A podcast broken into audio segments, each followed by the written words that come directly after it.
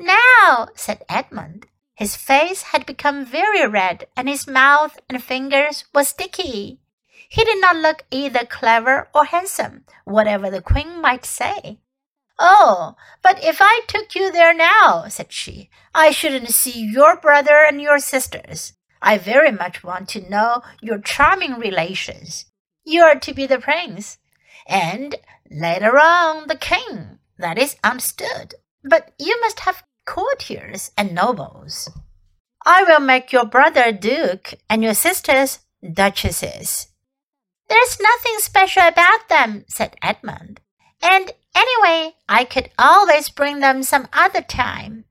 Ah, but once you were in my house, said the queen, you might forget all about them. You would be enjoying yourself so much that you wouldn't want the bother of going to fetch them. No, you must go back to your own country now and come to me another day with them. You understand. It is no good coming without them. But I don't even know the way back to my own country, pleaded Edmund. That's easy, answered the queen. Do you see that lamp? She pointed with her wand, and Edmund turned and saw the same lamp post under which Lucy had met the faun. Straight on, beyond that is the way to the world of men. And now look the other way. Here she pointed in the other direction. And tell me if you can see two little hills rising above the trees. I think I can, said Edmund. Well, my house is between those two hills. So next time you come, you have only to find the lamppost and look for those two hills and walk through the wood till you reach my house. But remember, you must bring the others with you. I might have to be very angry with you if you came alone. I'll do my best, said Edmund. And by the way, said the queen, you needn't tell them about me. It would be fun to keep it a secret between us two, wouldn't it? Make it a surprise for them just bring them along to the two hills. A clever boy like you will easily think of some excuse for doing that.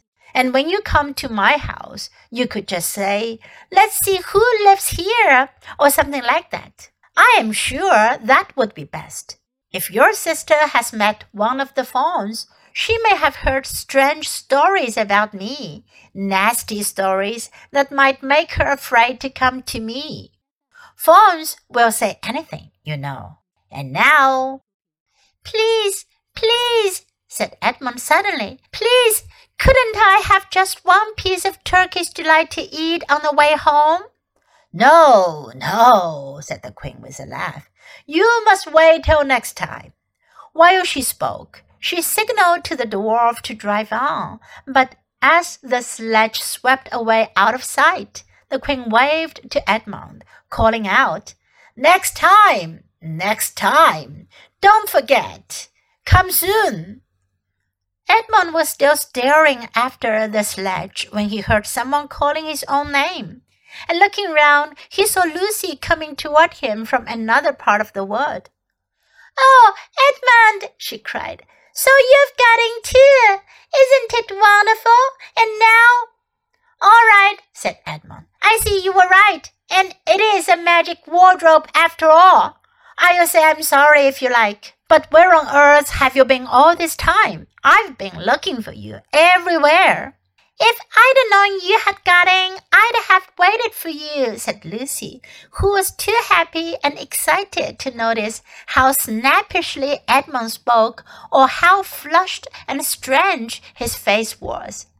I've been having lunch with dear Mr. Tumnus, the faun, and he's very well, and the White Witch has done nothing to him for letting me go, so he thinks she can't have found out, and perhaps everything is going to be all right after all.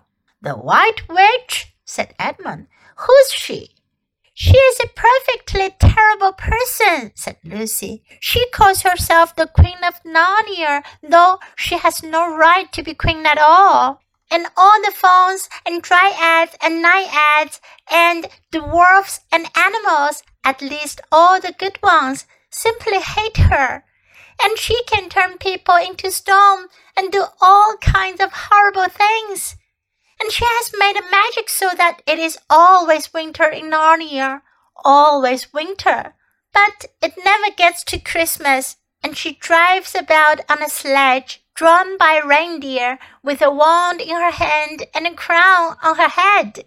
Edmund was already feeling uncomfortable from having eaten too many sweets, and when he heard that the lady he had made friends with was a dangerous witch, he felt even more uncomfortable. But he still wanted to taste that Turkish delight again more than he wanted anything else. Who told you all that stuff about the White Witch? he asked. Miss Tumnus, the faun, said Lucy. You can always believe what fauns say, said Edmund, trying to sound as if he knew far more about them than Lucy. Who said so? asked Lucy. Everyone knows it, said Edmund. Ask anybody you like. But it's pretty poor sport standing here in the snow. Let's go home. Yes, let's, said Lucy. Oh, Edmund, I am glad you've got in too.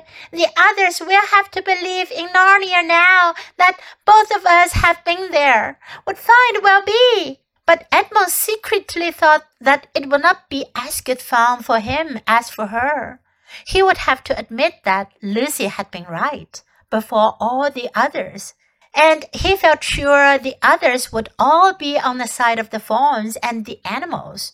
But he was already more than half on the side of the witch. He did not know what he would say, or how he would keep his secret once they were all talking about Narnia. By this time they had walked a good way. Then suddenly they felt coats around them instead of branches, and next moment they were both standing outside the wardrobe in the empty room. I say, said Lucy, you do look awful, Edmund. Don't you feel well? I'm all right, said Edmund. But this was not true. He was feeling very sick. Come on then, said Lucy. Let's find the others. What a lot we shall have to tell them. And what wonderful adventures we shall have now that we are all in it together.